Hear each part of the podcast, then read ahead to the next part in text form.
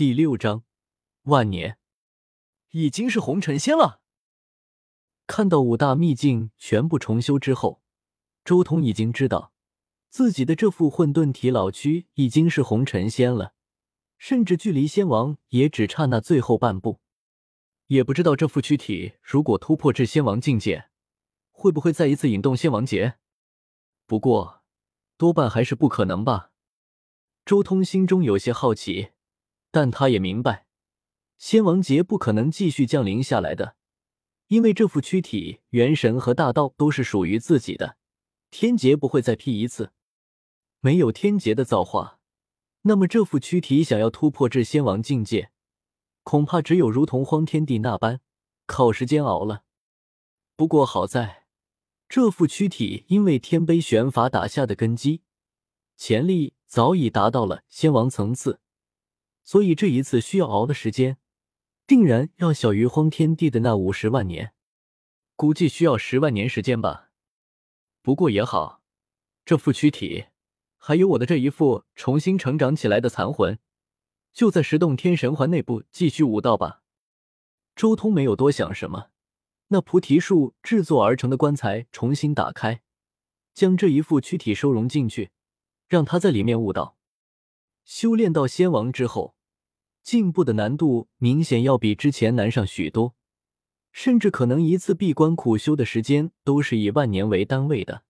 多一副躯体也算是多一份感悟，而且最重要的是，周通得到的海量功法都有了参悟的机会。我还有这一副躯体之中重新诞生的神纹，倒是需要重新填充一些材料进去了。不过也好。我之前所设想的众仙经的法门也算是成功了，正好这段时间也培育一些仙经，重新锻造一件霸钟。正道之气一直以来都是周通的重中之重，这是自修行开始就一同陪伴在身边的气。同时，他得到的大部分仙料其实都用来培育这件霸钟了。一旦第二幅躯体之中重新诞生出来的神纹再炼制出一件仙王器，未来将双中合一。定然会令霸中化作仙王气中的最强的存在。不过说起来，周通忽然沉吟了一阵，拿出了一件东西，那是七颗漆黑色的魔星，正是长生界小石皇陨落之后唯一留下来的至宝，也是一件皇级的至宝。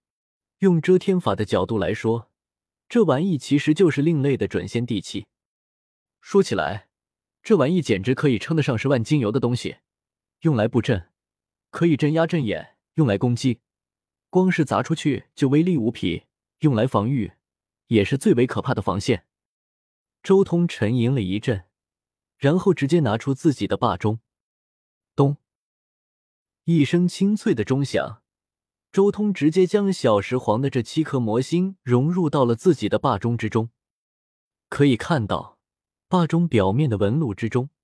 有七颗漆黑色的魔星浮现而出，每一颗魔星都非常耀眼，占据了大片的区域，令人一眼就能看到，非常醒目。他要以自己的霸中炼化这七颗魔星，让霸中的威能再一次暴涨。当然，现阶段是注定不可能成功的，但只要这七颗魔星在霸中之内，一旦遇到了仙王之上的力量，也能凭此中抵挡一二了。想要真正彻底炼化七颗魔星，肯定需要更进一步，修炼到准仙帝阶段才行。不过现阶段能炼化多少算多少吧，反正只要随便炼化一次，都能令霸中威力暴涨。周通心中默默说道。随后，他继续盘坐在神域的道台之中，闭关参悟大道。真正成为仙王之后。他重新审视自己之前所得到的那些天宫宝术、仙王经，顿时有了不一样的感悟。不论是十凶宝术，还是乱古时代赫赫有名的那些天宫，比如六道轮回天宫，比如九转天宫之类的功法，其实都是曾经的仙王所开创出来的。这些功法都是仙王大道的体现。之前，周通仅仅只是处于学习的状态。就算修改，使得它更加适合自己，但却没能改变其核心本质，改变的仅仅只是表象。但是现在，达到了同样的高度之后，再去重新参悟这些经、天宫、宝术，顿时发现了许多以往没能注意到的东西，从中发掘出了这无数经的核心奥义。每每参悟，周通都大有所获。一时间，他如痴如醉，几乎彻底沉浸在了这些大道之中。当然，在参悟之余，他还在进一步对自己的大神识真命以及真龙真命进行进一步的研究。毕竟第六秘境才是他现阶段最需要考虑的问题。还有，他对神黄经的研究也更进一步了。神黄经本就是神皇在通往红尘仙的路上所参悟出来的大道结晶。如今周通以仙王的高度俯瞰此经，更是收获良多。隐约间，他已经摸清楚了独属于自身的第十变到底应该如何修炼而出。时间悠悠，转眼间万年岁月逝去。因为周通成为仙王的缘故，整个世界的大道和精气开始复苏。